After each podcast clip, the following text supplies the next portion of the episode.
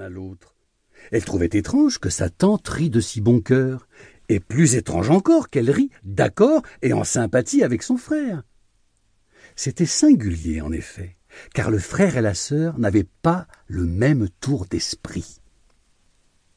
Papa, dis-moi ce que c'était que putois. Puisque tu veux que je le sache, dis-le-moi. Putois, ma fille, était un jardinier. Fils d'honorables cultivateurs artésiens, il s'établit pépiniériste à Saint-Omer. Mais il ne contenta pas sa clientèle et fit de mauvaises affaires. Ayant quitté son commerce, il allait en journée. Ceux qui l'employaient n'eurent pas toujours à se louer de lui. À ces mots, mademoiselle Bergeret, riant encore, tu te rappelles, Lucien, quand notre père ne trouvait plus sur son bureau son encrier, ses plumes, sa cire, ses ciseaux, il disait Je soupçonne plus toi d'avoir passé par ici. Ah, dit M. Bergeret, Putois n'avait pas une bonne réputation. C'est tout? demanda Pauline. Non, ma fille, ce n'est pas tout. Putois eut ceci de remarquable qu'il nous était connu, familier, et que pourtant il n'existait pas, dit Zoé. Monsieur Bergeret regarda sa sœur d'un air de reproche. Quelle parole, Zoé Et pourquoi rompre ainsi le charme? Putois n'existait pas. L'oses-tu dire, Zoé? Zoé, le pourrais-tu soutenir? Pour affirmer que Putois n'exista point, que Putois ne fut jamais, as-tu assez considéré les conditions de l'existence et les modes de l'être? Putois existait, ma sœur, mais il est vrai que c'était d'une existence particulière. Je comprends de moins en moins dit Pauline découragée. La vérité t'apparaîtra clairement tout à l'heure, ma fille. Apprends que Putois naquit dans la maturité de l'âge. J'étais encore enfant, ta tante était déjà fillette.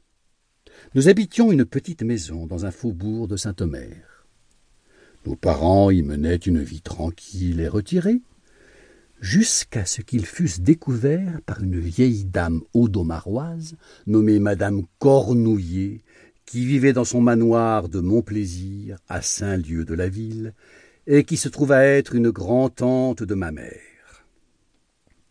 Elle usa d'un droit de parenté pour exiger que notre père et notre mère vinssent dîner tous les dimanches à Montplaisir, où ils s'ennuyaient excessivement. Elle disait qu'il était honnête de dîner en famille le dimanche, et que seuls les gens mal nés n'observaient pas cet ancien usage. Mon père pleurait d'ennui à mon plaisir. Son désespoir faisait peine à voir. Mais madame Cornouillet ne le voyait pas. Elle ne voyait rien. Ma mère avait plus de courage. Elle souffrait autant que mon père, et peut-être davantage. Elle souriait. Les femmes sont faites pour souffrir, dit Zoé. Zoé, tout ce qui vit au monde est destiné à la souffrance.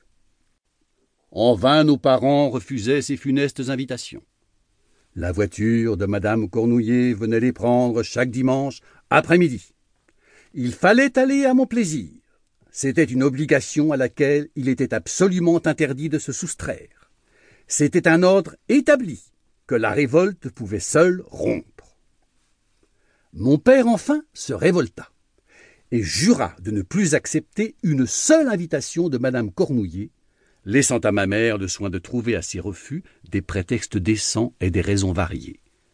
C'est ce dont elle était le moins capable. Notre mère ne savait pas feindre. Dit Lucien qu'elle ne voulait pas. Elle aurait pu mentir comme les autres. Il est vrai de dire que lorsqu'elle avait de bonnes raisons, elle les donnait, plutôt que d'en inventer de mauvaises. Tu te rappelles, ma sœur, qu'il lui arriva un jour de dire à table Heureusement que Zoé a la coqueluche. Nous n'irons pas de longtemps à mon plaisir. Ah, c'est pourtant vrai, dit Zoé. Tu guéris, Zoé.